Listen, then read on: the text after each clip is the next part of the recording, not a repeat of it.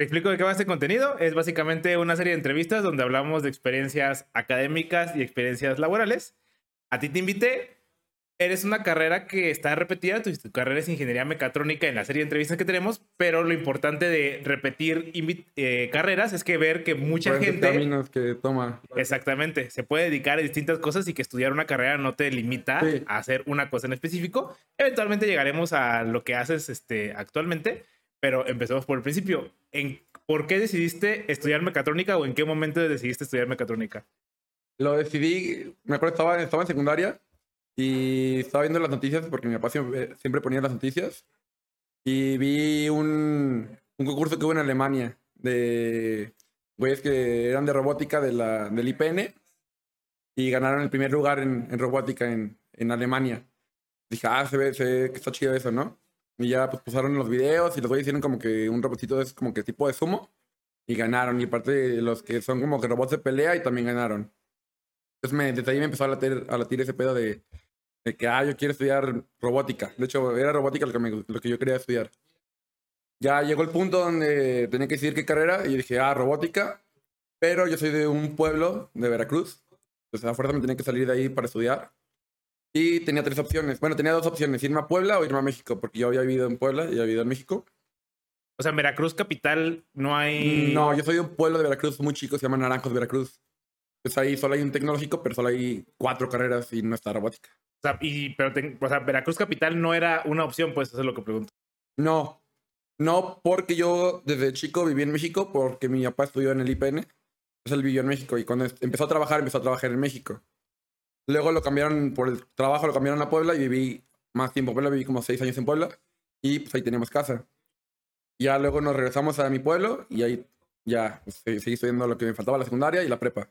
Y al momento de elegir la, la universidad, era lo- las, las primeras dos opciones era IPN, o sea, México, o Puebla por la casa. Ya. Pero tengo una hermana y mi papá lo que quería es que las dos carreras estuvieran en la misma universidad.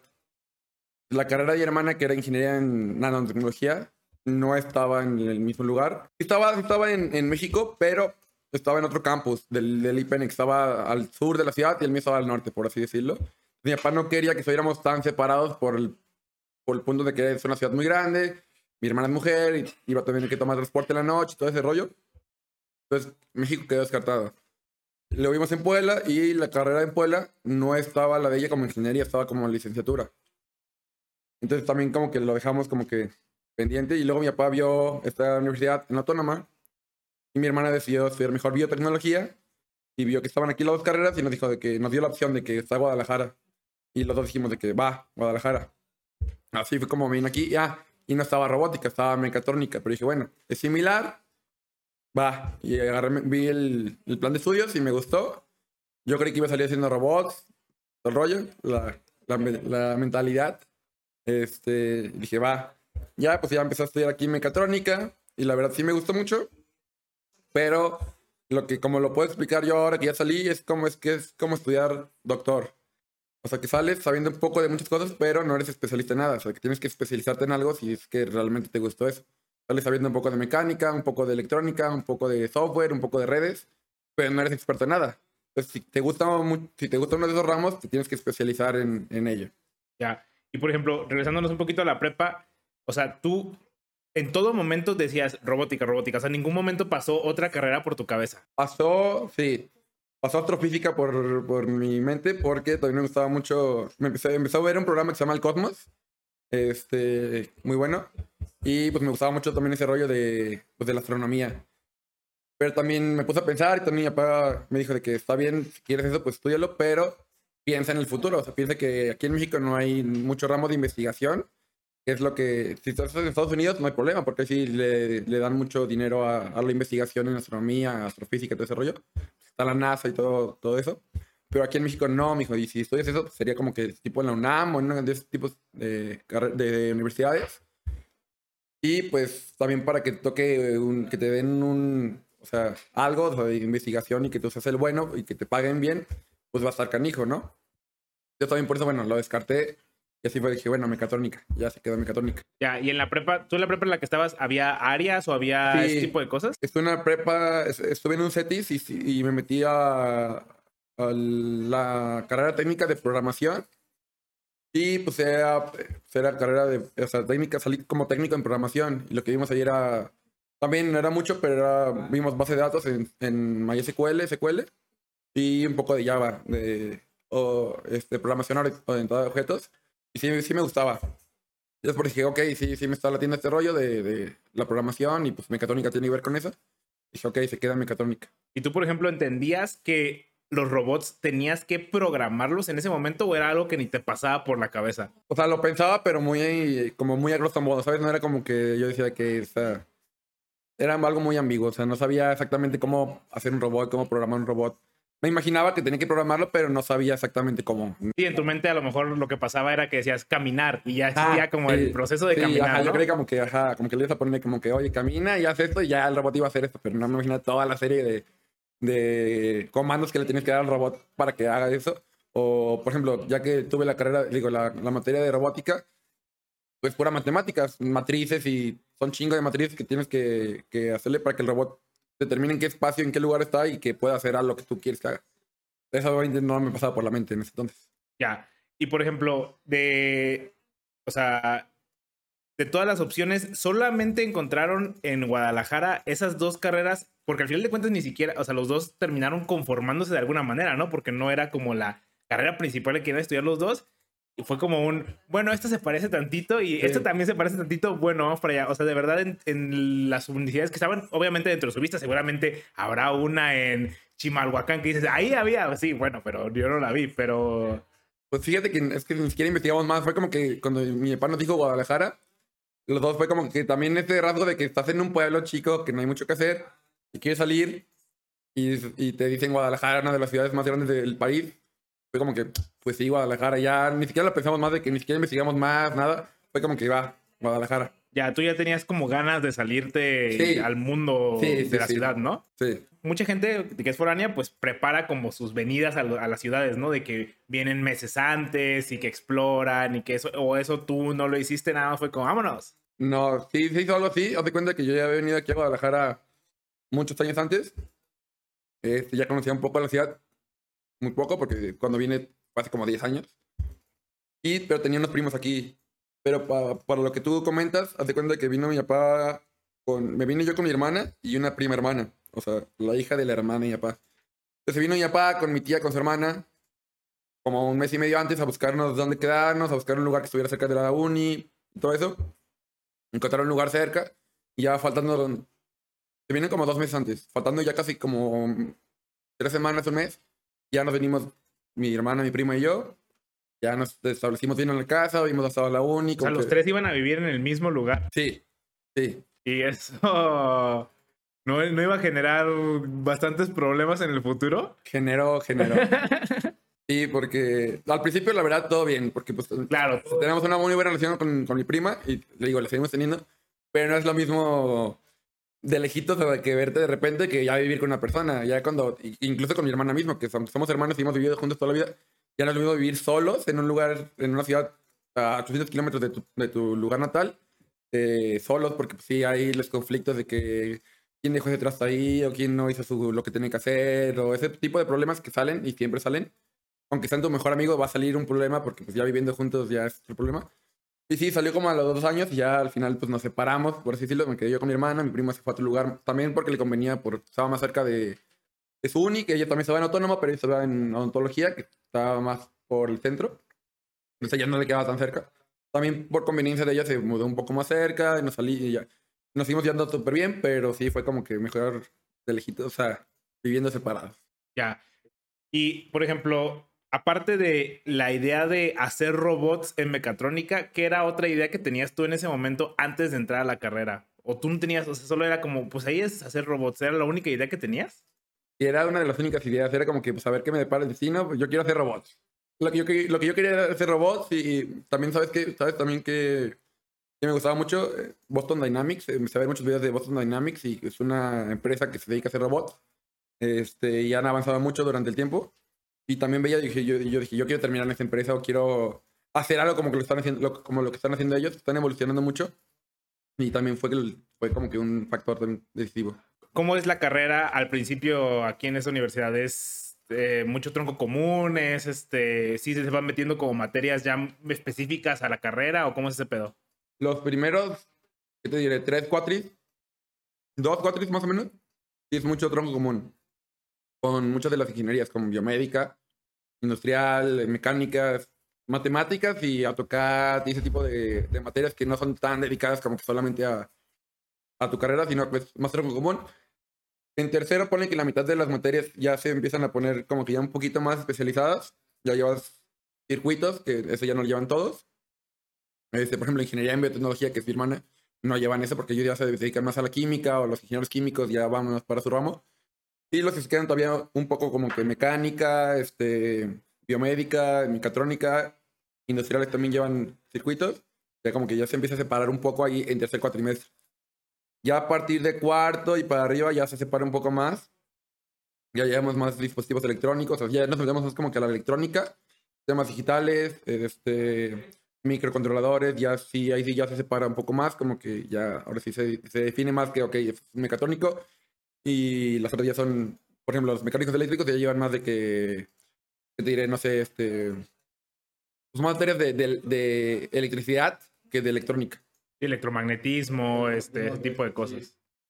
Y por ejemplo, tú veías estas materias en las que, pues, no eran per se hacer robots, pero tú las, las proyectabas hacia hacer robots o en, o en algún momento muere ese sueño o, o si es como, ah, estos circuitos, bueno, me van a servir luego para hacer robots. Mira, hasta cuarto cuatrimestre, que fue cuando empezamos más o menos con electrónica o con materias, bueno, no electrónica, pero con materias que tienen que ver con electrónica, dispositivos, todo ese tipo de materias. Y decía, bueno, todo esto nos tiene que servir a, a fuerzas para hacer un robot. O sea, un robot tiene que llevar todos circuitos y todo ese rollo. Ahí como que todavía tenía la ilusión de que, ok, sí, vamos a hacer robots. Ya como en sexto, fue cuando dije, no, creo que no vamos a hacer robots aquí. Este, a menos si te metes en un concurso, ya te... Pero ya es muy Sí, poca tienes la que gente hacerlo que... tú por tu, por tu lado, ¿no? No, es- no es algo que hacen en la universidad. O sea, a menos que tú busques, ya igual y tú busques un concurso y dices la universidad y igual y te apoyan con los maestros, con las asesorías. Pero no es como que la uni te va a dar eso de que, ah, oye, mira, aquí está tu kit, haz un robot y vete al mundo haciendo robot. No. Ya. Y por ejemplo, en, que, en ese momento no dices como, ah, este, ¿cómo es ese choque? O sea, de decir, eh, no, no es a lo que me metí, lo tomas bien, lo tomas mal o no. Fíjate que lo tomé bien. Bueno, también no es como que. Porque estaba la opción todavía de cambiarse de carrera, o sea, no es como que. No es como que me metí muy profundamente a pensar ese tema, sino simplemente fui como que, bueno, me dejé llevar. Ya estoy aquí, estoy haciendo esto y la verdad sí me estaba gustando. Entonces fue como que más bien me dejé llevar por ese ramo y dije, igual y en algún momento simplemente fui ignorante del, mo- del- de las circunstancias de que ya no iba a hacer robots. Fue como que, ok, ya estoy aquí y ya me dejé llevar. Ya. ¿Y la universidad te enfoca hacia algún tipo de ramo muy específico o, o no sientes que es tan marcado? Pues no tanto, pero por ejemplo, las últimas materias que son las que vemos, siento que es ya como que en lo que más te tratan de enfocar, o, o igual y es por lo que así toca. Pero por ejemplo, si hubo un momento donde me tocó circuito, no, me tocó, perdón, este redes. Pues ya como en octavo cuatri, ya de 10 cuatrimestres era el octavo y me gustó mucho, de hecho me gustó mucho redes de computadoras. Este, digamos, redes 1 y luego noveno redes 2. Y como que sí, ese, ese ramo sí me gustó mucho y sí lo consideré como que, oye, también redes estaría bien. Ya. Este, trabajar en Cisco y ese tipo de cosas. Ya, y por ejemplo, justamente sucede esto que tú sientes que en la carrera, ¿no? O en especial en esta carrera siento que es algo que sucede mucho, que ah, como que agarras mucho de muchas cosas, o sea, porque pareciera que redes, pues visto desde acá, es como que tiene que ver Sí, con no. mecatrónica, ¿no? Y seguro habrá otra materia por ahí en la que dices, ¿esto qué tiene que ver con mecatrónica? Y como que solo es juntar estas pequeñas experiencias de muchas cosas, ¿no? Tú, o sea, ¿era algo que tú notabas en su momento o fue algo que ya te tocó hasta la industria que dijiste, ah, no soy bueno en nada, solo soy poquito bueno en varias cosas? Sí, cuando salí sí tuve ese choque. cuando salí ya, ahora sí que la vida laboral, tuve ese choque como de que, bueno, no cuando salí, de hecho ya en el último cuatrimestre, fue cuando me di cuenta de que dije, ok, sé muchas cosas de lo que aprendí en la carrera, pero no sé nada, o sea, si tú me dices, o sea, justamente pensando en que eres mecatrónico y todo lo que la gente podría pensar que, ah, el mecatrónico puede hacerme un robot. Si tú venías a mí y me decías de que voy a hacer un robot, y yo dije, no tengo idea cómo hacer un robot, ¿sabes? Sí, ni, ni, y No ni por dónde empezar, ni, Ajá, o bueno, a lo mejor sí, pero es Sí, muy básico, ¿no? Es como que, güey, ¿qué hago? Ya. Y por ejemplo, ¿no hay prácticas profesionales aquí o cómo, qué pedo? Sí, tuve prácticas profesionales. La verdad también, bueno, la escuela te ayuda un poco a eso de las prácticas profesionales, o tú puedes buscar por tu cuenta y ya decir a la escuela de que, oye, yo tengo esta empresa, bueno, encontré esta empresa, eh, metí mi currículum, hay que hacer el contacto y ahí te ayudan. Pero bueno, yo no hice eso. Mis primeras prácticas fueron en quinto cuatrimestre y me metí a cervecería modelo, que claramente no tiene nada que ver con hacer robots. Este... Más o menos, pues, ¿cómo crees que embotella Bueno. los? Ajá. Es que, ¿qué es, ¿qué es hacer robots? ¿No? Sí. Siempre es muy ambiguo esto. Pero me refiero a que el área en la que entré a, a cervecería modelo era más como tipo de industrial, ¿sabes? Era como que más de que medición de tiempos de cuánto tarda la máquina en rellenar ciertas botellas, en, oye, esta máquina está fallando porque hay una este, que llena de más, hay que ver cuál es, pero pues son, es una máquina que tiene como, no sé, ¿qué te diré? Un decir, 50 rellenadoras eh, y una de esas rellena de más. Que hacer un buen de pruebas, es más como, y pruebas de tiempo y a ver cuándo tarda el tag time, cosas más como que de industrial, ¿sabes?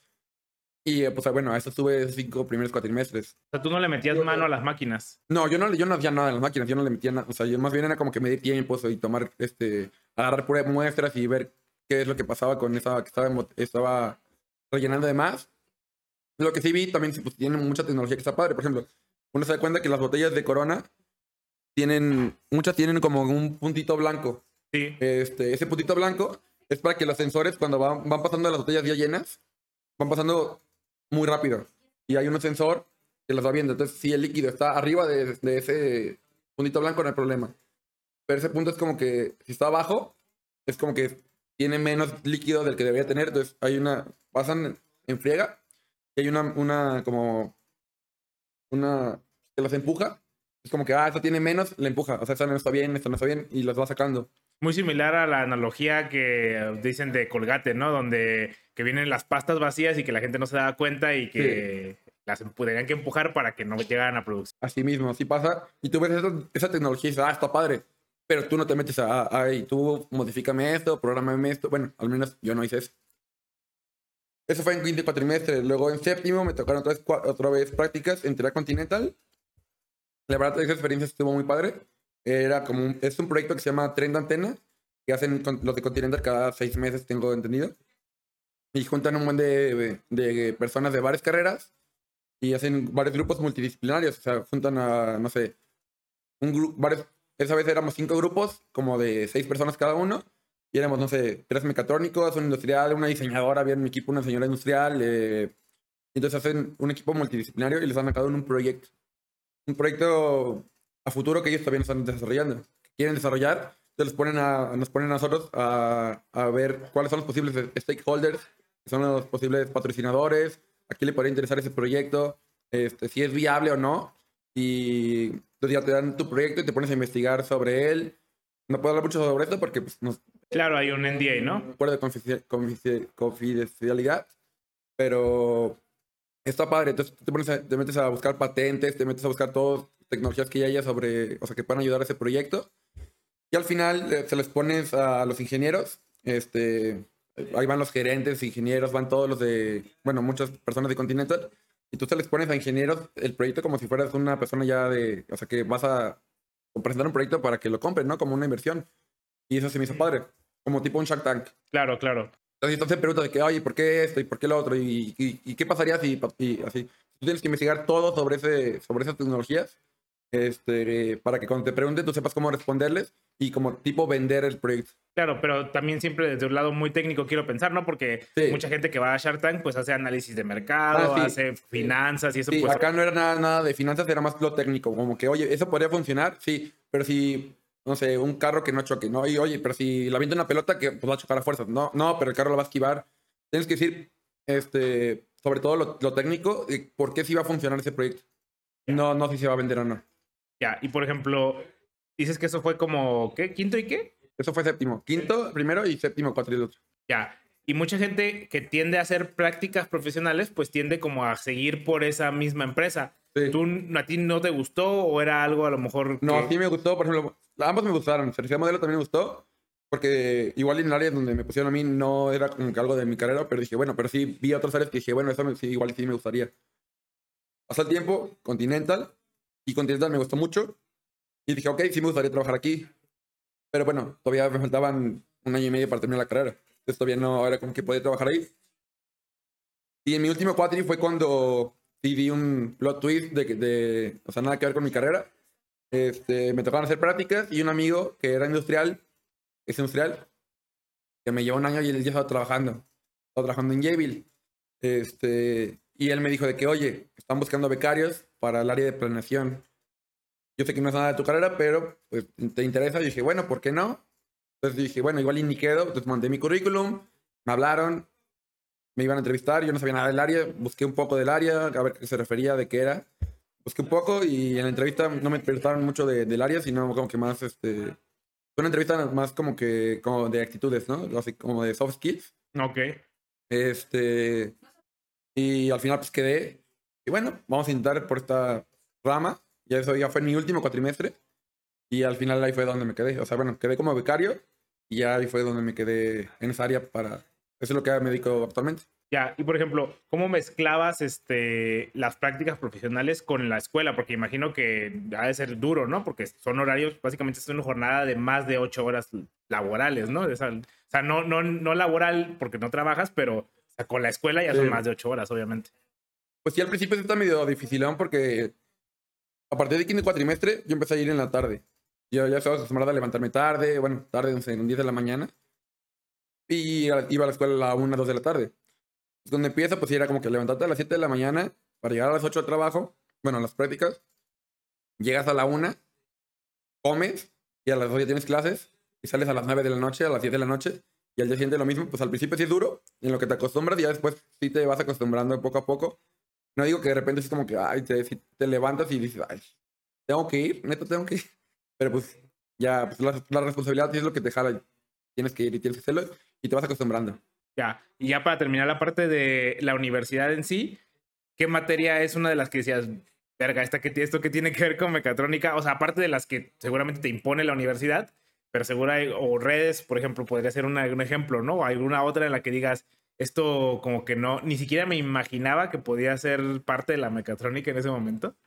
Te podría decir estática, dinámica, pero pues al final igual tiene algo que ver, no sé, física, pero igual y al final tiene algo que ver, pero pues Claro, dependerá mucho de la rama a la que te dediques, ¿no? Sí, si no te dedicas a nada que tenga que ver con. Pues algo que tenga que hacer cálculos físicos no tiene que ver como que ah, estática, dinámica, no me interesan, ¿sabes? Ya. Y por ejemplo, mencionaste que este, tú te quedas ya para, no para siempre, pues, pero ya te quedas en esta empresa hasta acabas la universidad y entras, te, mantienes en esta empresa. O sea, ahí no, no tuviste un contrato como, no sé, por tiempo definido o cómo, cómo funcionó en ese momento. Hazte cuenta que, bueno, estuve de becario y justamente, te digo, fue mi último cuatrimestre. Entonces, yo termino un 8 de diciembre la escuela y el 9 de diciembre termino prácticas. Bueno, becario. O sea, fue un día de diferencia. Y yo le dije a mi jefe de que, al que era mi jefe, le dije de que, hay cuando ya terminé de becario, que, procede, ya terminé también la uni, pues me van a contratar o qué va a pasar o me van a extender el periodo de becario porque ya de cuenta que pueden, son seis meses, te lo pueden extender a nueve. En caso de que sí les haya gustado, pero no haya una vacante, te lo extienden a nueve, a ver si en esos tres meses que sobran se abre una vacante. O te dicen de que, ¿sabes qué? Muchas gracias. Entonces me dijo de que, ¿sabes que ahorita no hay una vacante? Te lo vamos a extender a nueve meses. Este, yo dije, ok, va. Al siguiente día me dice de que, ¿sabes qué? Justamente un chavo que está en un puesto más arriba, del mismo área, te va a ir, te va a jalar a varios. O sea, él, estaba en un puesto arriba, va a jalar al, así, como escalerita, y se va a liberar el puesto más bajo, que pues es el que tú te tienes que entrar, ¿no? Porque vienes llegando. Y a mi hijo, ¿lo quieres? Y le dije, ah, pues sí. Dije, salgo de la carrera y ya tengo trabajo al día siguiente. Va. Claro. Y así fue como entré ahí. Y por ejemplo, ¿qué es más o menos lo que hacías este, ahí? O, o sea, ¿qué, ¿cuáles eran, no sé si llamar responsabilidades o qué, qué hacías? Sí, cambiaron un poco como becario a cuando, cuando entré, porque hace cuenta que como becario, el área se llama planeación. Yo cuando era becario, era, fui becario del, del área de planeación, más bien de, de, planners. O sea, los que hace, lo que hace un planner en una empresa de manufactura, por ejemplo, es una empresa, se llama Jabil, es una empresa de manufactura electrónica. Lo que hace el planner es literalmente planear la producción, o sea, en base a la demanda de cliente. Este, también revisando de que si tú tienes el clear to build, que ese es como que los materiales para construir la materia prima, uno, uno ve como planner de que, ok, tengo la materia prima para construir, no sé, un decir, construimos iPhones, ¿no?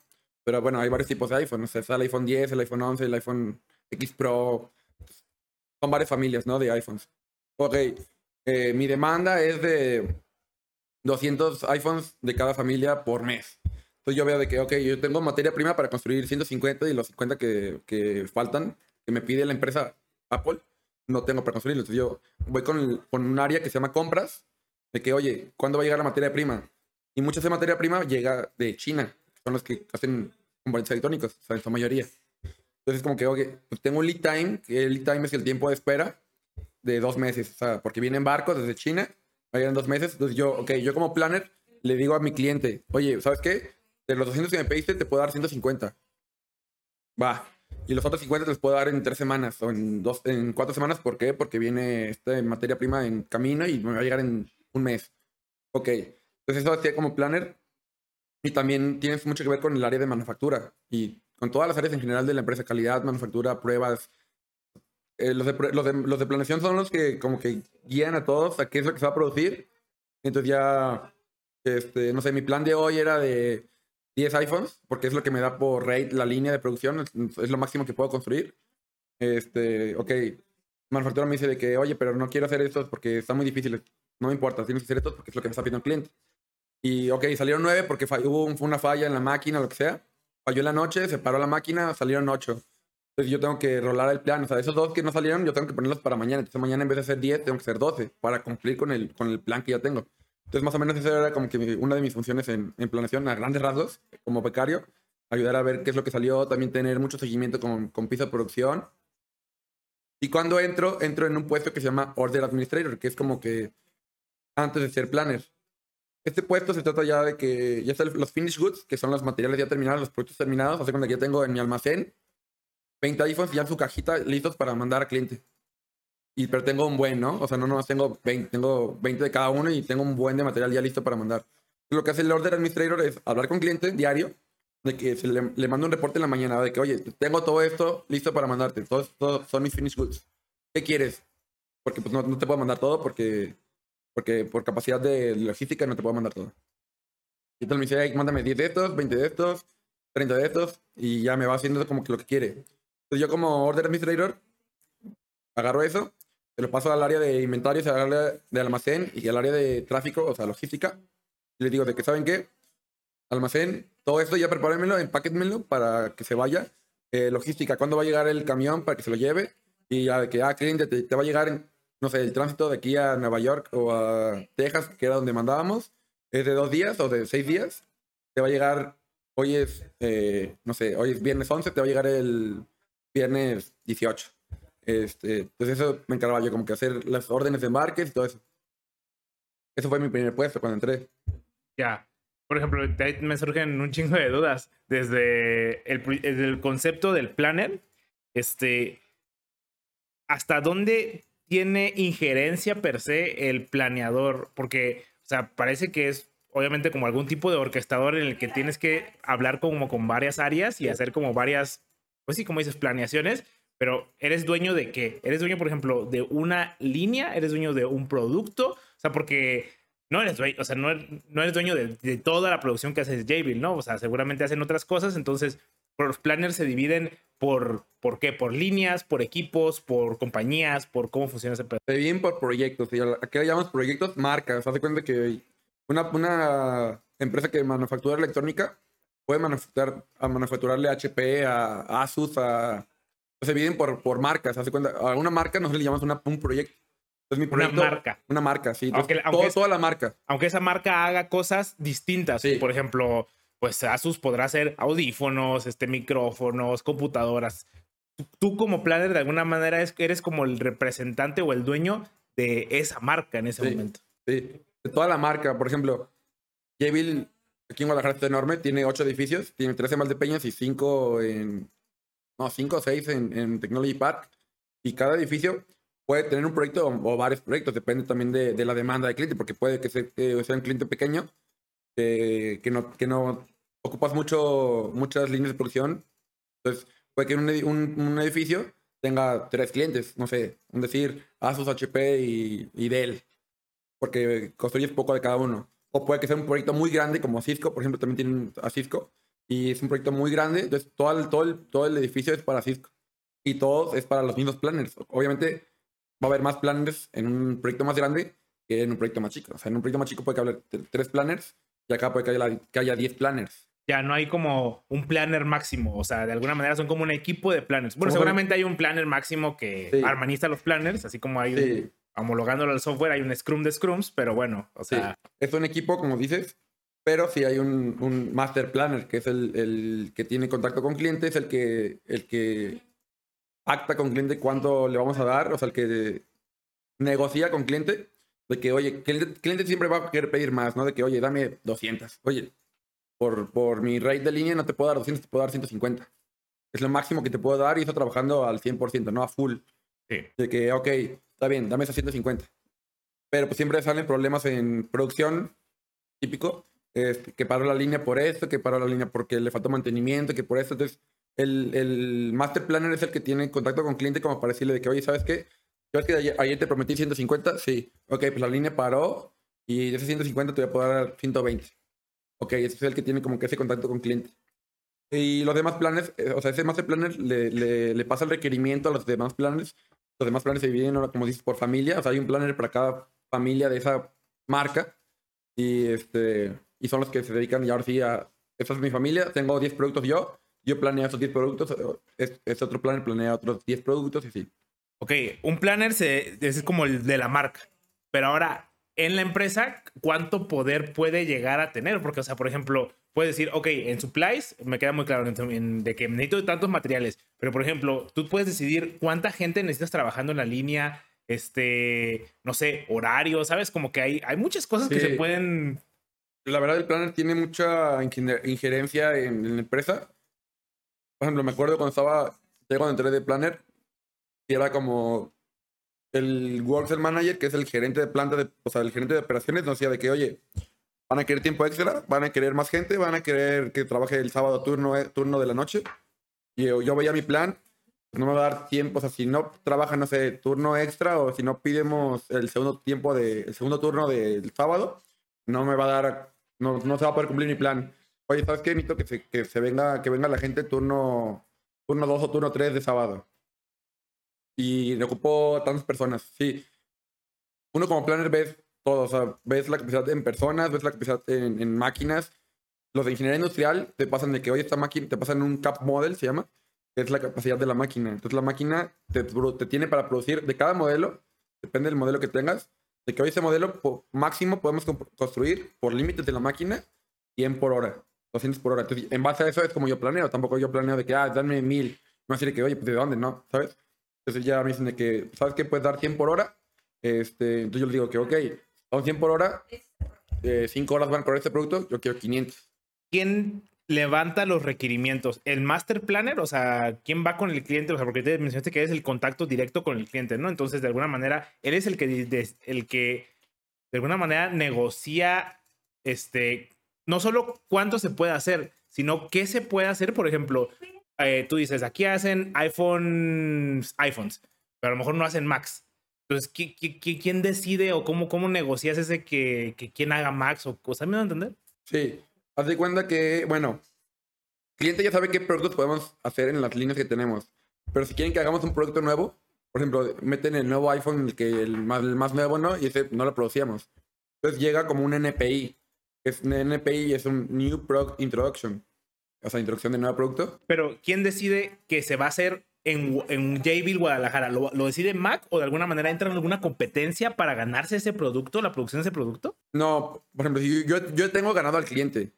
Entonces, cuenta que el cliente me dice que, oye, necesito esto. Entonces, vienen ingenieros de ellos, o sea, ellos también tienen sus, sus empresas que maquilan. Entonces ellos dicen de que, oye, este, este producto ya lo hago yo aquí en Estados Unidos, en, en Apple. Necesito que tú me lo fabriques porque tú lo vas a hacer en masa, porque tú ya tienes toda la infraestructura para hacerlo. Pues llegan ingenieros de ellos, junto con ingenieros de nosotros. Igual iban ingenieros de nosotros a Estados Unidos o a, a la empresa a ver cómo se hace. Ok, ya que vieron cómo se hace y ya tienen modelos y tienen todo eso, vienen ingenieros de ellos y ya empiezan a correr aquí en líneas prueba. Entonces, hace cuenta que nos dicen que, oye, necesito tres horas de línea para probar este producto. Entonces, yo tengo que considerar esas tres horas de que, ok, en esas tres horas yo no voy a poder hacer ningún producto de los míos, bueno, de los que ya estoy acostumbrado a hacer, porque van a tener la línea ocupada para hacerle modificaciones, para meter el programa nuevo para que puedan correr esos productos. Entonces, empiezan cuando es un NPI, empiezan corriendo, no sé, pocos, pocas piezas para, y todos los ingenieros están ahí viendo que todo salga bien. Los de calidad, los de manufactura, los de pruebas, todas las áreas tienen que estar ahí para ver que todo salga bien. No sé, ya corrieron 10, 10 iPhones del nuevo y dicen, ok, salieron bien. Va, ahora corran 100, que corren 100. Salieron 5 malos, ok, no hay problema. Tenemos un yield del 95%. Mientras sea mayor al 90%, todo bien. ¿Quién define eso, por ejemplo? Ah, el yield es, de que, ok, de 100 salieron 5 mal. Pero quién, o sea, no, no, ¿quién, ah. ¿quién define cuál es el límite inferior? O sea, ingeniería industrial. Ingeniería industrial de la empresa es los que dicen, ok, si sale el 95% bien, se puede seguir corriendo. Porque siempre, siempre hay un porcentaje que va a salir mal. Y eso ya, lo toman en cuenta desde que empieza a correr el producto. Mientras sea mayor al 90 o 95%, no recuerdo bien, todo bien. Ya sale menor, eh, no, pues tienen que volver a hacerle ajustes a la máquina para que pues, no, echen a perder tanto producto. Este, entonces ya, después de correr los 100, corren 200 y así hasta que corren 1000. Cuando, corre, cuando ya corrieron 1000, 1000 este, de un producto, 1000 piezas de un producto, y salió un yield del mayor al 90, 95%, no recuerdo cuál es. Dicen, ok, por sí, más production, ya deja de ser un NPI, ya se va a más production y ya se puede correr. Y ya te dicen de que, ah, mira, este, este nuevo producto va a correr de 100 unidades por hora o 50 por hora y ese es model, se corre así, obviamente capacitan a los operadores y, ok, ahora sí ya lo puedes correr bien. Va. Ya, y por, y por ejemplo, la planeación de ese NPI, o sea, como la introducción per se, ¿Tú la haces como planner o la hace el master planner o la hace alguien arriba del master planner? Hay un planner específico para los NPIs, que es el planner de NPIs. Ese planner es, se dedica solamente a, nuevos productos. Ya cuando los productos se van a más production, ese ya se los libera para nosotros, para los demás planners, y ese se queda solamente con los, con los que vienen llegando y así. Siempre vienen llegando productos nuevos, porque hay actualizaciones cada determinado tiempo. Ya, y por ejemplo, este, como que sigo teniendo esta pregunta de quién ¿Quién decide qué, qué se puede hacer en, en, qué país o en qué línea o en qué... El cliente. El cliente, de alguna manera. Sí. O sea, tú, tú, puedes de alguna manera decir, no, pues estos iPhone, el iPhone 8 ya no se va a hacer en México, aunque se estuvo haciendo durante X tiempo, y nos lo vamos a llevar a Colombia. Bueno, o sea, lo, eso lo decide el cliente. De eso lo decide el cliente. El cliente es lo que te dice, de que, oye, eso ya no lo vas a hacer tú. ¿Por qué? Ya no lo vas a hacer tú, porque no quiero. Ok. Oye, quiero que hagas esto, y entonces ya empieza el, NP, el, el NPI, y todo el proceso, pero el cliente es el que decide todo eso. Ya. Obviamente con una negociación con nosotros. No es como que nomás porque yo quiero lo vas a hacer. No, a ver, va a ir así y se negocia y todo, pero sí, el cliente habrá, decide. Habrá situaciones en las que a lo mejor tú ni siquiera tienes la capacidad ni de personal, ni de espacio, ni de máquinas para hacer el producto que ellos quieran y pues simplemente pues no, no se puede, claro, me queda claro que existe un, un límite de alguna manera. A huevo. Y por ejemplo, tú mencionas este como este departamento de industrial.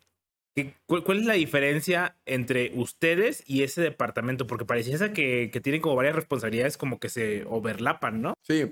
Por ejemplo, de hecho, el área de planeación, la mayoría son industriales. Bueno, más bien en la carrera de ingeniería industrial les dan una materia de planeación de la producción. Pero ya en una empresa, el área de, de ingenierías industriales son los que ven las capacidades de las máquinas, ven los tiempos, ven el flujo del material como para que sea el más óptimo. porque, por decir, me ha tocado estar este, donde están, va a llegar una, nueva línea de producción. Entonces ellos deciden de que, hoy hay que ponerla aquí porque está cerca del almacén, porque y se va a correr de esta manera por el flujo del material. Haz de cuenta que la empresa está grande. Su línea de producción va a estar a 100 metros del almacén donde ellos tienen que jalar el producto de la materia prima. Entonces, ellos tienen que ver todo ese recorrido de que, ok, ¿cuántas veces va a ir el, operador al almacén por materia prima? ¿Va a regresar? En todo el día, ¿cuánto, ¿cuántas veces va a hacer ese, ese tramo?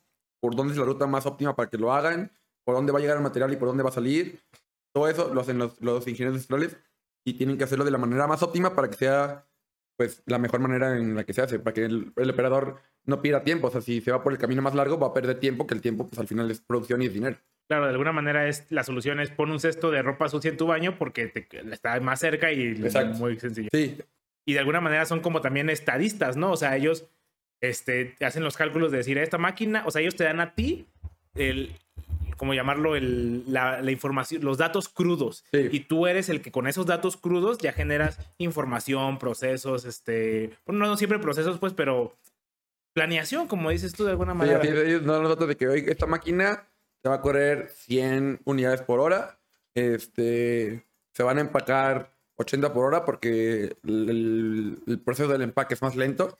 Entonces tú puedes sacar en, así a grosso modo, 80 por hora. Sí, la máquina te corre 100, pero tú empacas 80 por hora. Entonces, al final tienes un cuello de botella que es en el empaque, que se van a salir 80 por hora y es lo que tú puedes este, comprometer para cliente.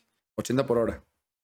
Ya. ¿Y qué tan difícil, por ejemplo, es eh, hablar o tratar con el cliente o hay de clientes a clientes? Hay de clientes a clientes. Hay clientes que son muy accesibles. Obviamente ellos tienen que parecer un papel rudo de que, no, a ver, yo te pedí 50, tú me los comprometiste, tú me dijiste que sí. ¿Qué onda? ¿Por qué no? No, pues fíjate, o sea, siempre hay que tener una explicación. Ya cuando tú sabes que no cumpliste con la meta, con lo que le prometiste al cliente, tienes que tener una buena explicación antes de llegar a la junta, porque si no en la junta sí te van a decir que, ¿qué onda? ¿Por qué no? Y te la van a hacer de pedo, ¿no? En la junta. ¿Y como cuánto tiempo antes de la junta sabes normalmente? ¿Es algo que te estresa de alguna manera en tu día Sí, a de día? hecho es lo que más tiene estresados, por ejemplo, al área de planeación, bueno, más a los que se conectan a esas juntas, porque, eh, y, por ejemplo, el Master Planner, que es el que usualmente tiene esas juntas, hay donde hay a veces donde el planner mismo tiene la junta con, con el cliente, pero la mayoría de veces es el Master Planner el que da la cara.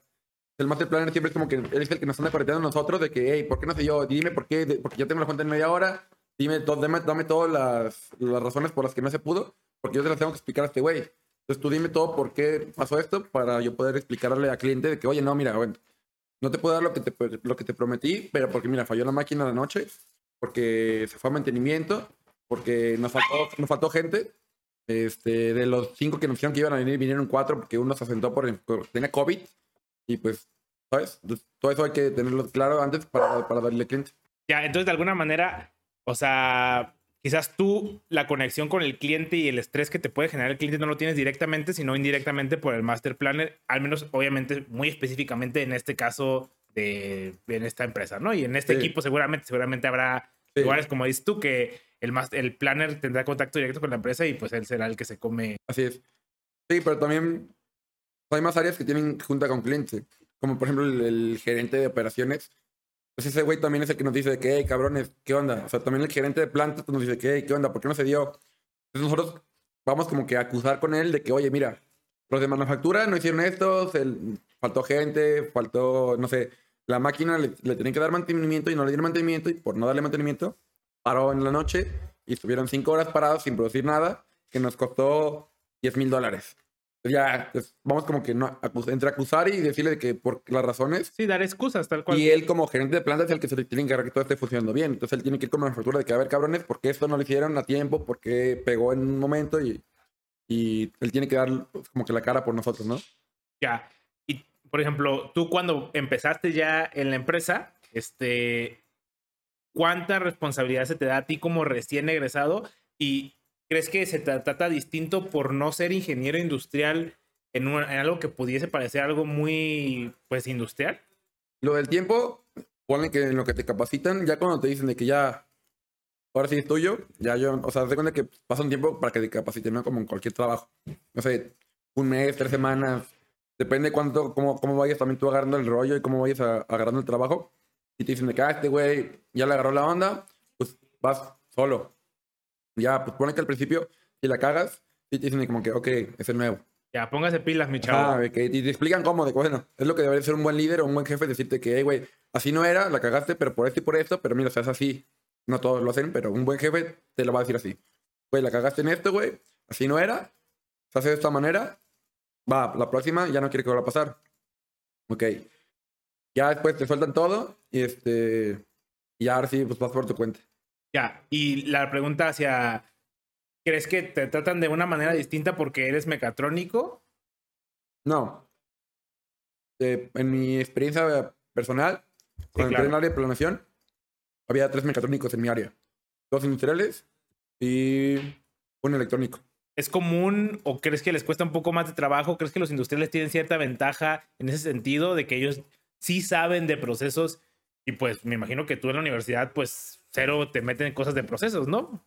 Y siento que la ventaja que tienen los industriales, más, o sea, más que nosotros los mecatrónicos para esa área, es que ellos saben, sabiendo, salen sabiendo Excel mucho más que nosotros. De ahí en fuera, no porque ellos lo llevan como una materia, es como yo de, si me dices de, de, de redes, salgo sabiendo más que un industrial, pero por poco, ¿sabes? Porque llevé una materia de redes, no sé decir. Ya. No es como que tengo mucha ventaja de que él.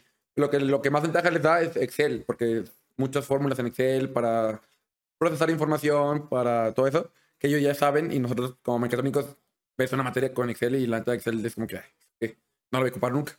Sí, claro, hay muchas cosas. El Excel pareciese que nada más es cuadritos, pero es un programa que tiene un chingo de cosas que, o sea, tan sencillo como que atrás existe Visual Basic, que es un programa, lenguaje de programación, que está atrás y la gente ni lo topa. Es como, ah, pues el Excel es sumar. Sirve mucho para analizar la información de una cierta manera que se hace mucho más fácil y ya con eso puedes hacer tu trabajo mucho más rápido. Pero uno no lo ve en la carrera, o sea, pues dice, ah, Excel.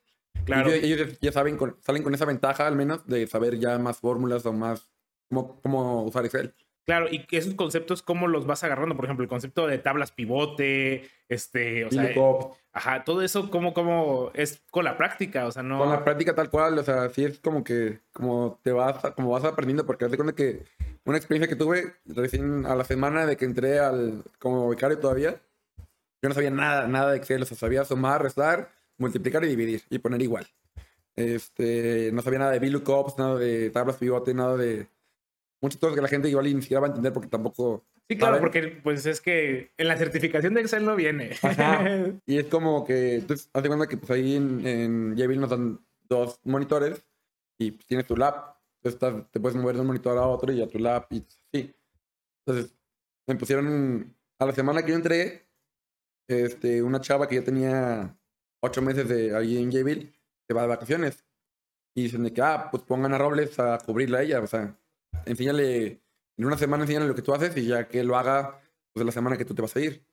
Y yo dije, ah, pues va, me, me, me la rifo. Ya me, me enseña y ya yo como que hago mis apuntes ahí a lo que pude.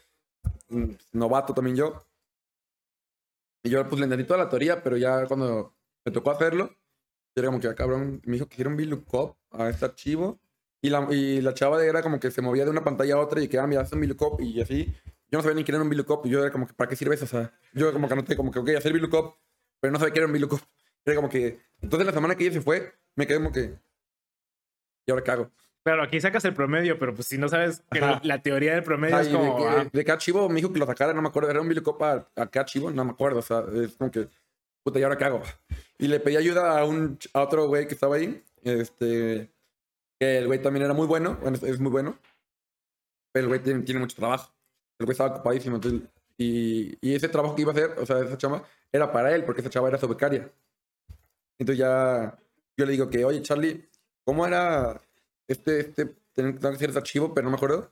Y el vato me volteó a ver, pero el güey estaba atascado de trabajo, estaba así también, estaba súper así. Y me volteó a ver como que, como que él pensó de que, "Ah, si le enseño a este güey voy a perder mi tiempo, y me dijo, déjalo, yo lo hago.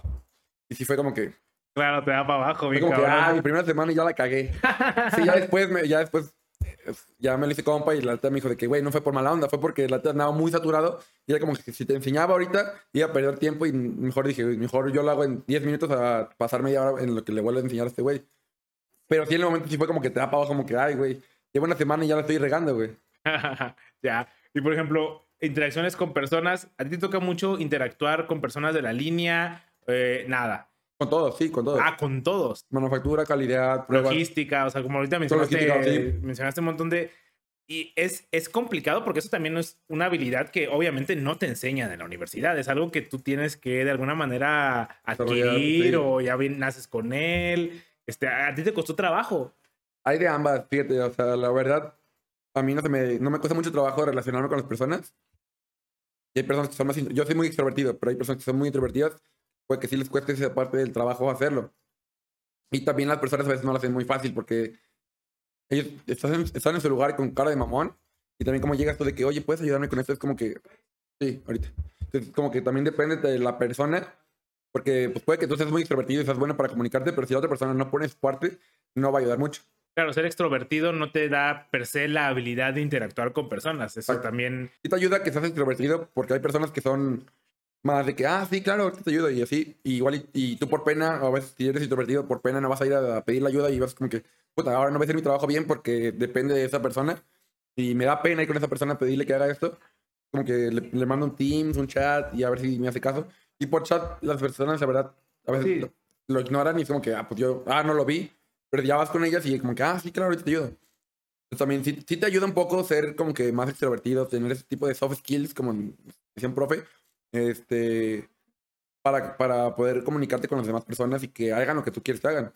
Ya, y incluso recomendarías o dirías que es una habilidad este, imperativa en, en, el trabajo que tú realizas? O sea, si quisiera alguien dedicarse a eso, sí sería algo como que... Yo diría que sí, no, o sea, no es como que una habilidad básica, guiño, guiño, porque sí es un, sí es muy, o sea, sí ayuda mucho, ¿sabes? Sí es muy requerida en esa área. De hecho, en la, por eso te digo que en la entrevista que me hicieron, ni siquiera me preguntaron nada técnico cuando entré. Ya, claro. Fue más como que ver cómo me desenvuelvo, cómo, o sea, cómo te desenvuelves como persona, cómo... Te ponen varias situaciones como que, oye, ¿qué harías si, si pasara esto? Si la manufactura te dijera esto, ¿tú qué harías? Tienes como que, ah, mira, yo le diría esto y le diría esto. Ok. O sea, las entrevistas para planeación son mucho así como que, ok, pasa esta, esta situación con cliente, ¿qué le dirías a cliente? Pasa esto con no sé quién, ¿qué le diría? Es como que más, así son más las entrevistas. Sí te preguntan cosas técnicas porque tienes que saber algo técnico. Ya cuando vas a para el puesto ya bien, yo sabía para becario cuando me testaron. Pero sí te preguntan mucho de que te ponen muchas situaciones y como que qué harías en esa situación. Y por ejemplo, ¿cómo te empiezas a, o sea, eso, porque tú entraste luego, luego a la, a la industria en cuanto saliste de la universidad y ahorita ya ha pasado tiempo. ¿Cómo te empiezas a desenvolver en ese sentido en la industria? Es, es complicado, hay mucha competencia, este, ¿cómo, cómo se en especial en ese sector? Mira, al principio sí es un poco complicado, Después, depende también de los coaches que toquen, o sea, de las personas que toquen aprender. La verdad, yo siento que me tocó de muy buenas personas aprender, porque la verdad, estos eran, me tocaron, yo fui becario de tres personas, y ellos me enseñaron, bueno, eran muy buenas, o sea, eran muy buenas en su trabajo. Y sí me enseñaron mucho, y, ellos me decían de que, mira, así me dan como consejos, como que, oye, esta, es, mira, por ejemplo, él es así medio mamón, pero si le llegas por este lado, te va a ayudar. Y entonces me dieron muchos consejos que me fueron ayudando también mucho a mí a poderme desarrollar y desenvolverme. Pero si igual y si no hubiese sido por eso, yo hubiera tenido que o sea, igual y lo hubiera podido llegar a hacer, pero me hubiera tomado más tiempo de que aprenderle a cada persona. Entonces eso sí es lo que te da una cierta inteligencia emocional, como de cómo llegarle a las personas de que, ah, mira, aunque lo estudies un poco como, ah, ese güey es medio mamón, o ese güey es así, entonces le puedo llevar por aquí o le puedo llevar por acá. Y así es como que, claro, hay, hay personas con las que no funciona, pero pues la mayoría de personas sí funcionan así. Pero sí es algo que se va desarrollando. O sea, con el tiempo, si lo vas haciendo con la práctica, ya después te va haciendo más natural y ya va haciendo más. Ya. Y por ejemplo, tú, tú sabes si este mismo, quiero, quiero pensar que sí, pero me gustaría que lo dijeras, este mismo rol es algo que es común en todas las industrias que se dedican a la manufactura. ¿O crees que es algo a lo mejor muy particular de tu industria? No, he estado en, estuve en otra empresa igual, en el mismo puesto. O sea, tú, tú te cambiaste de empresa. Sí, y regresé. ¿Y cuál? Ok, ¿cuál fue el motivo por el cual porque cambiaste de empresa por primera vez. Por primera vez me cambié de empresa por, por, un, mejor, por un mejor sueldo. Ya, claro. Me cambié por, por un mejor salario. Fue lo mismo, o sea, por ejemplo, las, de lo que no he hablado, hay unas juntas en la mañana que se llaman juntas de producción, juntas de CAC.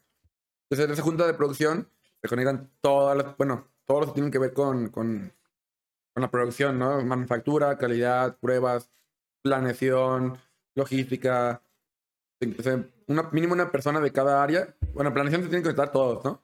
Y de, de, cada área se tienen que contar los que tienen que ver con el producto. Este, inventarios. En esa junta se ve lo que pasó un día anterior, en la producción del día anterior. Ya es como Scrum de alguna manera, ¿no? Como Scrum, sí. Ándale. Sí. Entonces en esa junta se ve de que, oye, el plan del día de ayer era de 100 piezas, salieron 85. ¿Por qué? Entonces, en todas, las, todas las áreas tienen que ver por qué salieron 85. Llama a la manufactura que, oye, no, es que, ¿sabes qué? En la noche, este, oyó la máquina y el de calidad me regresó 15 y no sé qué. Hay calidad, ¿qué onda? ¿Por qué? Ah, no, porque el tornillo que le pusieron al ensamble era un tornillo diferente. Hey, ¿por qué le están poniendo un tornillo diferente? Porque supone que hay un, hay un proceso, un que, proceso seguir. que seguir para que no pase eso. E inventarios, ¿por qué sortieron un tornillo que no era, ah, inventarios de que, oye, no, pues que compras, no sé qué, y llegó revuelto el tornillo y último, y hasta llegar al punto en por qué pasó lo que, lo que pasó, ¿sabes? Este, entonces en esas juntas puede que, puede que ciertos días sean un poco agresivas porque todos se quieren echar las culpas, porque nadie, nadie quiere decir como que, ah, fue culpa de mi área. Porque se penaliza, o sea, no se penaliza con dinero ni nada así, pero se penaliza como que, no sé, como que toda la empresa se da cuenta que tu área está fallando en algo y si te piden un cierto documento que, es- este, puede ser un 5 por qué es o depende del, del tipo de error, de que como que por qué falló, entonces cómo lo va a hacer para resolverlo y para que no vuelva a pasar, entonces es mucha documentación, mucha burocracia que nadie quiere hacer. Entonces como que todos echan la culpa como que, "Ey, no, mi área no tuvo la culpa, fue tu área, no, mi área no. Entonces son un poco, un poco agresivas. Es un- o sea, Y dirías que, o sea, es más por el sentido de no querer hacer la burocracia que implica haberte equivocado, o crees, o si sientes como que, al menos en la cultura mexicana, es muy difícil aceptar que tú tienes la culpa, o crees que es un poco de las dos. Yo creo que es un poco de las dos combinaciones, sí, de que un poco de que uno no, en primera uno no, porque puede que tú por dentro sepas de que, ah, güey, yo fui el que la cagué. Pero si no se dan cuenta, yo que fue él. Y si él no sabe cómo defenderse, él se queda con la bolita, ¿sabes? Y sí pasa mucho de que, porque, por ejemplo, manufactura es el área más mañosa que puede haber. De hecho, el dicho de manufactura es, nosotros nunca tenemos la culpa. Es- o sea, es un dicho que sí se escucha mucho dentro del área de manufactura. Claro. De que tú eches- siempre echas la culpa, aunque tengas la culpa.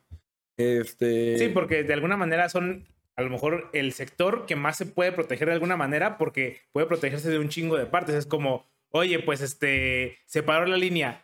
Pues manufactura no tiene la culpa porque ustedes no le dan mantenimiento. Eh, o es que ustedes no le dan, ustedes, es que Supplies tiene la culpa porque no me dio el equipo. Entonces, de alguna manera, siempre tienen o Sí. tienen más escapes que un área donde dices, vos, aquí ya. Sí, puede que comí". haya sido simplemente porque el operador lo metió mal, o sea, el operador metió mal el producto y si no era, y entonces el operador tiene la culpa que es manufactura. Pero no Pero lo van a decir. capacitación, pero capacitación tiene la culpa. Así es, Siempre sí, hay una manera de salir. Ellos siempre, y como ellos son los que están ahí viendo, viendo todo, ellos ven de que, ah, esto fue lo que falló. Ahorita yo digo que fue por eso, ¿sabes? Y porque yo estoy viendo aquí. No como el planner que está en su casa ya dormido porque ya es de noche. Y ese güey mañana se va a enterar que algo pasó, pero él no, no está viendo qué es lo que está pasando, ¿sabes? Entonces, manufacturas son los que están viendo ahí. Como, y como dices, son los que siempre pueden echar la culpa de que, hey, ellos fueron, no, ellos fueron. Entonces, sí, sí es un poco, digo, agresiva de cierto modo. Tampoco es como que te van a decir que, ah, eres un pendejo. Pero sí son, a veces sí se ponen un poco agresivas esas juntas cuando si hay un problema muy grande con un producto que era muy caro y que falló. Y dices, güey, ya no puedo recuperar esta, este dinero porque mi rate es de 10 por día y no puede ser más de 10 por día porque es lo máximo y fallaron dos. O sea, esos dos que fallaron ya no se puede nunca se recuperar porque pues, ya no puedo hacer más. Y entonces es como que, entonces ahí se pone medio agresivo el pedo de que, güey, esto nos iba a dar 20 mil dólares, ya no se puede recuperar y pues obviamente sí se ponen, quieren saber qué pedo, qué pasó. Entonces sí se pone medio, se puede poner medio agresivo el rollo. ¿Y crees que la gente se lo llegue a tomar personal? ¿A ti te ha pasado que te que, que has sentido algo de alguna manera personal, aunque no lo sea? O quizás sí. Fíjate que yo no, porque digo, no ha habido hasta ahorita el, el que diga de que, ah, el... Usualmente si quieren echarle la culpa a la planeación, porque siempre, también hay otro dicho que siempre planeación siempre tiene la culpa de todo. ¿Por qué? Porque nosotros dicen, ah, es que lo planeó mal, es que así no lo tuvo que planear planeado porque yo no, el- por los cambios de, ellos lo que, manufactura lo que más se queja son los cambios de modelo. Entonces si planeación le dice de que, oye, quiero correr 15 productos diferentes en un día, Así como, ¿cómo que 15? O sea, son 15 cambios de modelo, 15 cambios de herramental, 15 cambios de todo. Que Es un me- cambio de contexto que es, aunque parezca, no es inmediato. Sí, no. Y ellos, a ellos les miden la producción pues, por lo que sacan. Por, o sea, si el producto eran 10 por hora y tú sacaste 5, pues te voy a medir como que hoy sacaste el 50%. Y entonces, eh, si la máquina en general da un promedio de 200 por hora, eso sí corre todo el día el mismo producto. Pero si cambia de, cambia de modelo, pues mínimo es una hora o media hora en lo que cambia la herramental. Entonces, es como que ellos lo ven como tiempo improductivo. Entonces, ellos, ellos están en contra de que haya cambios de modelo. Que los tiene que haber porque el cliente sí lo pide. O sea, el cliente no es como que planeación dice, hey, güey, por mis bolas yo quiero que tú Claro. corras lo que yo quiera. Tú No, como planeación dirías como, pues que haya una línea por producto y ya nunca hay cambio de modelo, y, pero pues no se puede. Ajá, no se puede haber. eh, Ahí, o sea, en el proyecto donde estaba eran más de 200 productos diferentes. Entonces no puedo tener 200 líneas. Teníamos 7 líneas que corren, o sea, obviamente corren un buen, pero tengo 7. O sea, no puedo tener 200 líneas porque obviamente, o sea, es imposible. No daría el gasto. Pero manufactura no lo ve de esa manera. Manu- manufactura lo ve como que, hey, güey, mis, mis, mis métricos son, me miden ah, del 1 al 10 y yo tengo que sacar 10 porque me van a compensar saco 10. Y si saco 8, pues voy a tener culpa. Entonces ellos nomás lo ven de esa manera, pero no ven como que el cliente es lo que está pidiendo. Entonces siempre es como que, ah, planeación tiene la culpa porque me hizo muchos cambios de modelo. Y en esos cambios de modelo yo la cagué, pero fue por culpa de él. Ya, claro. Y regresando a la junta, bueno, cre- creo que queríamos llegar a algún punto, ¿no? Mm. Decíamos de lo que yo me sentí agredido, agredido o así. Yo te digo, de mi parte no me sentí agredido, pero si hay gente que se lo toma personal Y hay gente que se ha, o sea, no ha pasado, pero digo, no me ha tocado ver. Pero se me han dicho que, güey, se peleó el de inventarios con el de acá porque en la junta lo ajeró y quedaron sentidos y... Y nos vamos a la salida. Ajá, sí, y se ha pasado, o sea... ¿Cómo? Digo, nunca, me- nunca me tocó ver, pero sí me llegaron a contar, o sea, historias ahí de que no, güey, se agarró este güey con el otro güey porque, pues, se calentaron en la junta y al final, pues, terminó mal. Sí, llega a pasar. Obviamente no muy seguido y no es como que... Pero, oye, puede llegar a pasar. Ya. Y siento que esta conversación la teníamos porque queríamos llegar al motivo por el cual a ti tocó cambiarte de trabajo o, o, no, o simplemente... No. Bueno, decía yo me cambié de trabajo por, por que me ofrecieron una mejor oferta. Al final cambié de empresa. Ahí está un poco más agresivo el rollo. Porque digo, acá sí era como que. No, o sea, no te decían groserías. O sea, sí era como que algo agresivo que, ah, es que tú planación, pero te decían como que tú como área, no tú como persona. Entonces tú no te sientes tan agredido como persona. Y acá en esta otra empresa, este. Sí era más como que contra la persona. Como que el gerente, el gerente o los gerentes de, de planta o de producción y se ponían, eran más como tipo más old school, que si ya eran más de sesenta y tantos años, y estaban como que chapados a la antigua. Entonces ellos se- sí eran de que es que no haces tu pinche trabajo bien. Hola. Así en la junta, es que, y a ti diciéndote tú, Arturo, es que tú no haces tu pinche trabajo bien. Te estábamos diciendo, ayer dijimos esto, parece que te vale madre lo que te decimos, así, en la junta. Y de que a otra gerente le dijeron de que, ah, porque la, esta persona dijo de que, oiga, ah, Inge, hábleme con más respeto. Estamos en una junta, hable con más respeto, porque son muy sarcásticos también. Bueno, esos ingenieros. Entonces, que Inge hable más, con más respeto y que, ah, ya va a poner ese de llorona y que, ay, que no sé qué. Así en la junta, es como que, es un, sí era un ambiente más pesadón en la junta. Y digo, la verdad, yo soy una persona que, la verdad, no me tomo nada personal de eso, es como que, ay. Claro, para ti es un Pero- poco más fácil, pero me imagino que no es algo... Pero no es lo mismo para una persona de, 30, de o sea, que lleva 20 años en la empresa y dice, oye, pues ya tengo cierta reputación y no me estés hablando así, ¿sabes? Para mí es como que, ay, es- o sea, ¿sabes? Claro, sea, Como nosotros somos un poco más jóvenes, igual es como que, ay, el viejito está hablando, está, ah, déjalo que digas cosas y al final pues, está loco, ¿no? sí, claro, a lo mejor es muy generacional, ¿no? Porque yo, Sí. yo personalmente, este, a mí me dicen cosas y me vale verga, o sea... Oye, Pero sí, y, y seguramente me va a valer verga cuando tenga 30 o 40 años y me la diga lo que me lo diga. por la generación en la que crecimos, yo creo. A lo mejor, Pero si es, por ejemplo, si a una, a una persona de la edad de mi papá que está trabajando en una empresa le dicen que ah, es un pendejo, pues yo "Ey, cabrón, o sea, Claro. respeta, me llevo 30 años en, en la empresa, no soy cualquier persona, tengo este puesto, tengo sí, este el, rango. con- el concepto de que a los viejitos hay que respetarlos, ¿no? Porque están viejitos. Sí, sí. Y llevan mucha experiencia y así, pero Sí. Y uno como joven es como que, ay, está hablando el, este, El don. este, el don, ajá. el boomer. Ajá, ok, boomer, y ya. Pero sí, y sí se ponía medio tenso un poco a veces de repente. Ya. También me gustaría hablar un poquito acerca de los, las transiciones por cuestiones monetarias, en especial porque siento que esto aplica en todas las industrias, no creo que sea solo exclusiva de, de la manufactura, pero es más difícil que a ti te aumenten el salario en la misma empresa que si tú haces un brinco y haces brincos este, laterales. Es- es- ¿Crees es que es mucho más difícil, sí. Digo, los primeros dos años que estuve, me subieron y ya al final un 10% de lo que ganaba. Cuando se supone que o sea, lo que uno piensa que es un mínimo 25 o 30% que es cuando subes de puesto o de, de sueldo. Ay, por el simple hecho de que existe la inflación, o sea, Por simple hecho de la se supone que en noviembre todas las empresas tienen que subirte mínimo, bueno, Lo lo que sube la inflación. inflación, tienen que subir, mínimo. Y si hay empresas donde suben un poquito más, o sea, no sé, un 6%, si la inflación fue 3, fue el 6. Hay un tipo de, bueno, acá le llaman, bueno, es una autoevaluación que tú te haces, bueno, obviamente.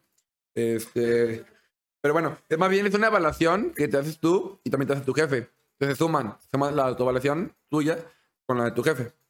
Este, entonces, si en esa ah, evaluación sacas un cierto porcentaje mayor, depende de ese porcentaje que saques en la evaluación, es lo que te van a subir. Este, y eso sí, sí lo he visto en dos, dos lugares que he estado. Pero independientemente de que aunque saques 100 en la calificación, Ah, no te van a subir nun- nada. nun- nunca se va a comparar con realmente hacer el cambio lateral. Jamás. Y te diré, o sea, digo, cambié de puesto, me subieron 10%. Y sí me, me enojé porque era un cambio de puesto. O sea, no era el mismo puesto. O sea, no era como que, oye, llevo el mismo puesto un año y medio, me estás subiendo 10% nomás por estar aquí. Ah, bueno. No, cambié de puesto, un puesto más, con más responsabilidades, un puesto más grande. y me está viendo el 10%, que la verdad no es mucho. Sí. Este, la verdad sí no me gustó mucho. Y fue también parte por lo que me cambié de, de empresa. Este, me ofrecieron más y dije, me voy. Claro, y seguramente habrá mucha gente que, como dices tú, está de alguna manera chapada a la antigua en el que, no, no, no, no, no, es que tu empresa hasta el fin y ponerte la camiseta y estos conceptos que, pues a lo mejor aplicaban cuando te podías jubilar en una empresa y decir, bueno, pues si estoy a lo mejor No 30 importa la años. Ajá, aquí en 30, si estoy en 30 años, pues igual y me jubilo aquí y me pagan y tengo una pensión de algún Sí, tipo. sí. Pero eso, hay, hay empresas que en cuanto estás a punto de jubilarte o de pensionarte, vámonos a chingar a tu madre. O Sí. sea, entonces, tanto como no existe un respeto de la empresa hacia ti, no creo que debería existir un respeto de ti hacia la empresa. Ajá, como que tú que le debes que ellos no te deban a ti. O sea, pues es, es mutuo. Sí, es una relación simbiótica. Bueno, no sé si simbiótica, pero, o sea, él es... Tú le, haces- tú, le, haces- tú le estás haciendo un paro a la empresa y la empresa te está haciendo un paro a ti. Así Nadie es. le debe nada a nadie. Exacto, pero es, como que no, yo te estoy haciendo un paro a ti porque estoy haciendo trabajo, eh, pero pues yo estoy trabajando para y te estoy dejando dinero, ¿sabes? Estoy dejando utilidades. Claro, y no es como que no haya trabajo. Tan sencillo que me puedo ir a otro lugar y, bueno, pues que el otro me haga el paro en lugar de tú. Sí, yo te diré, en dos años subí el 10%. Me cambié de empresa dos veces y regresé a la misma. Y sé por el, casi por el doble de lo que me pagaban al principio, en, menos de, un- en un año. Poco menos de un año. Claro, que Si sería... no hubiera hecho eso, yo hubiera quedado en... Igual y sería ganando lo mismo. O igual y ganaría otro 10% más. Sí, claro. Y por ejemplo, ¿crees que o es difícil regresar a una empresa en donde estabas o el- la misma empresa sabe que es este que es lo normal y que ¿sí me voy a entender? Siento que es como una homología, una o homologarlo a los meseros, ¿no? Es como es lo normal darles propinas, pero ya estamos acostumbrados a darles propinas, pero lo correcto sería que el restaurante le dé más dinero a los meseros. Sí. No, y todos estamos acostumbrados como, ah, pues es normal, es normal, es normal, y nos acostumbramos a algo que realmente no es normal. Sí, lo normal debería ser que, oye, ya llevo tanto tiempo y, o sea, mide mi desempeño, o sea, mídelo y en base a lo que, a lo que tú determines. No, no, o sea, no como lo que digo de fin de año, de que te suben lo de la inflación, no, o sea, de que pasando cierto tiempo, de que, oye, mide mi desempeño. Es bueno, oye, súmeme el sueldo, porque si no, hay más empresas que pueden, que quieren mis, mis servicios, ¿sabes?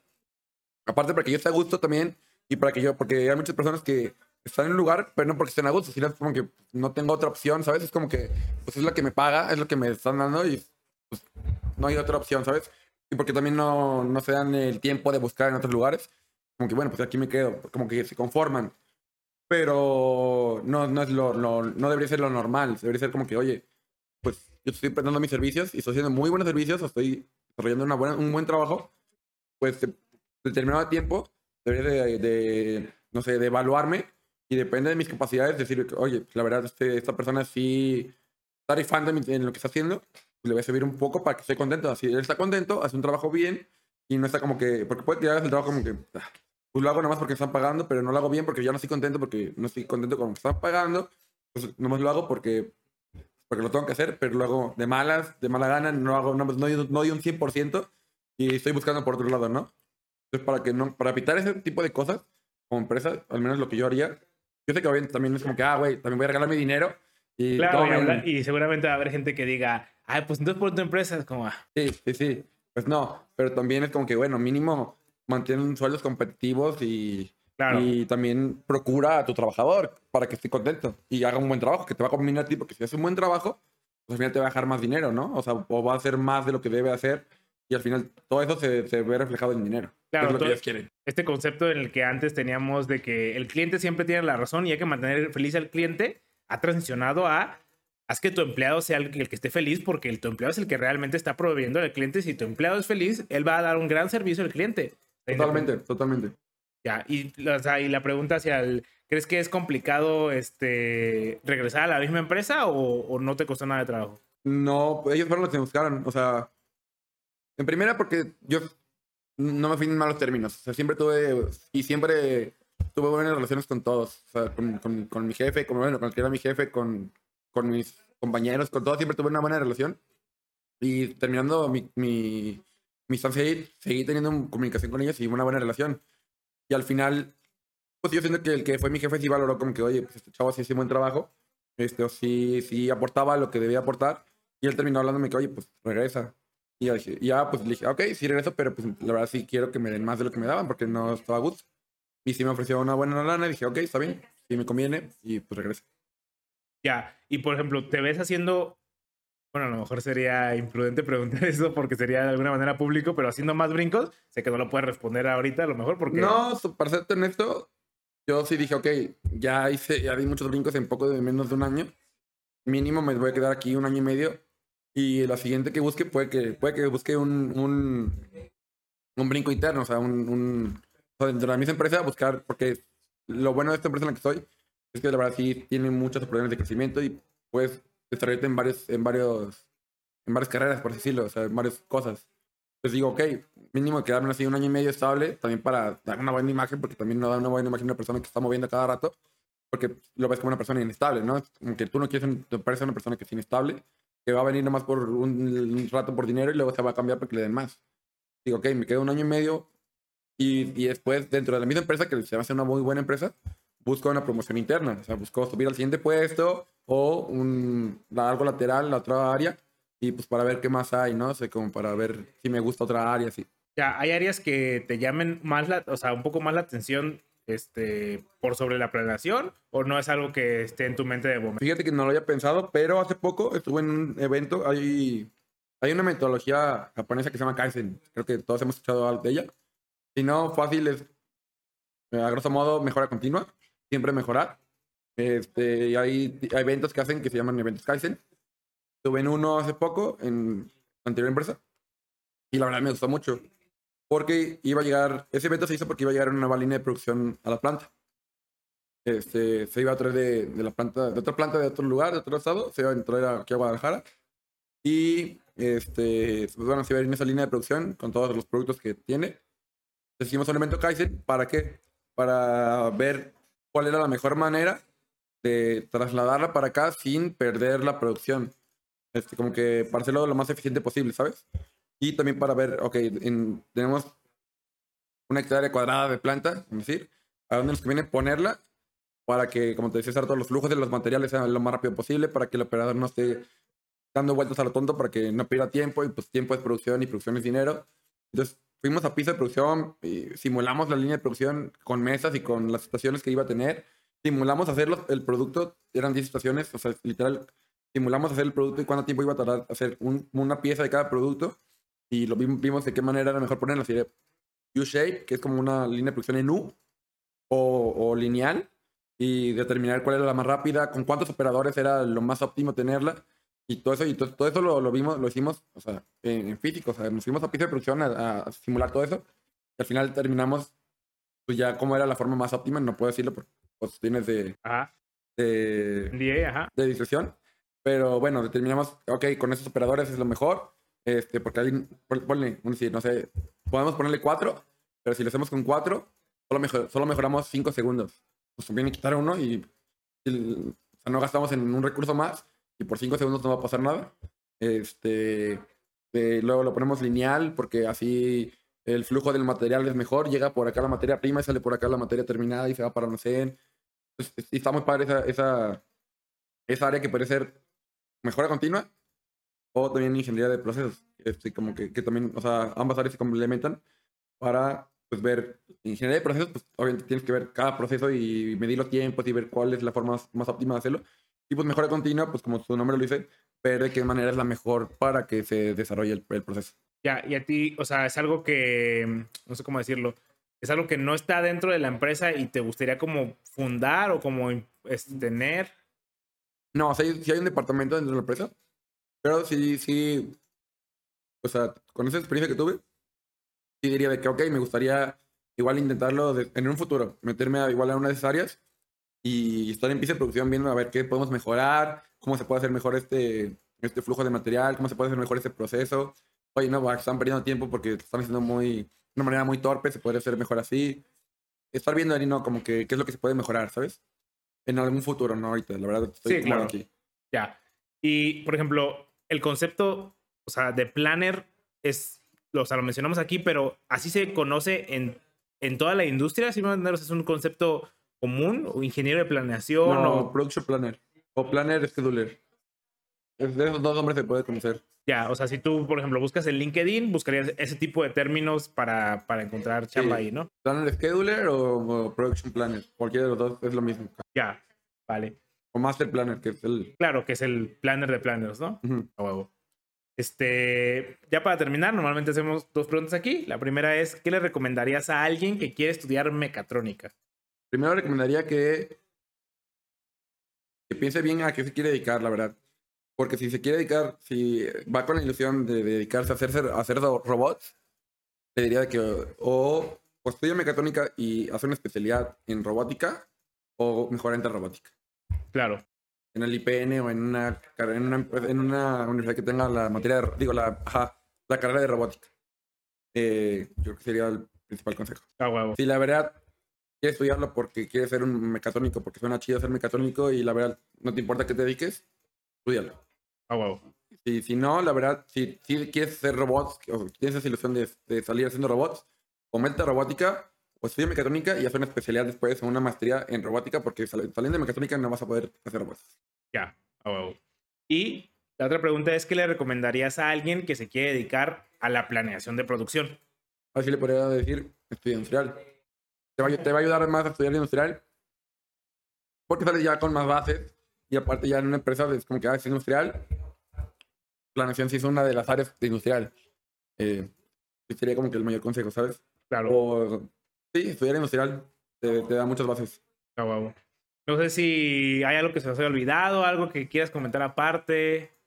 Mm, un otro consejo que podría dar, que las relaciones son muy buenas en el ámbito laboral. O sea, tener buenas relaciones, pues, como lo diría, me lo dijo un profe, nos lo dijo un profe. Hay dos tipos de habilidades, las soft skills y las hard skills. Las hard skills es los las habilidades duras, es lo que tú sabes, o sea, tu conocimiento duro, o sea, lo que tú sabes hacer. Técnico, de alguna manera. es cómo te desarrollas, cómo te desenvuelves, qué sabes hacer, o sea, sé comunicarme bien, sé inglés, sé Excel, sé, o sea, las cosas que tú sabes hacer. Yo digo que también se, o sea, sí se enfoquen en las habilidades duras, o sea, adquieren conocimiento y sepan hacer algo, porque si no, no te va a ayudar en nada. Pero las habilidades duras te van a ayudar a entrar a la empresa.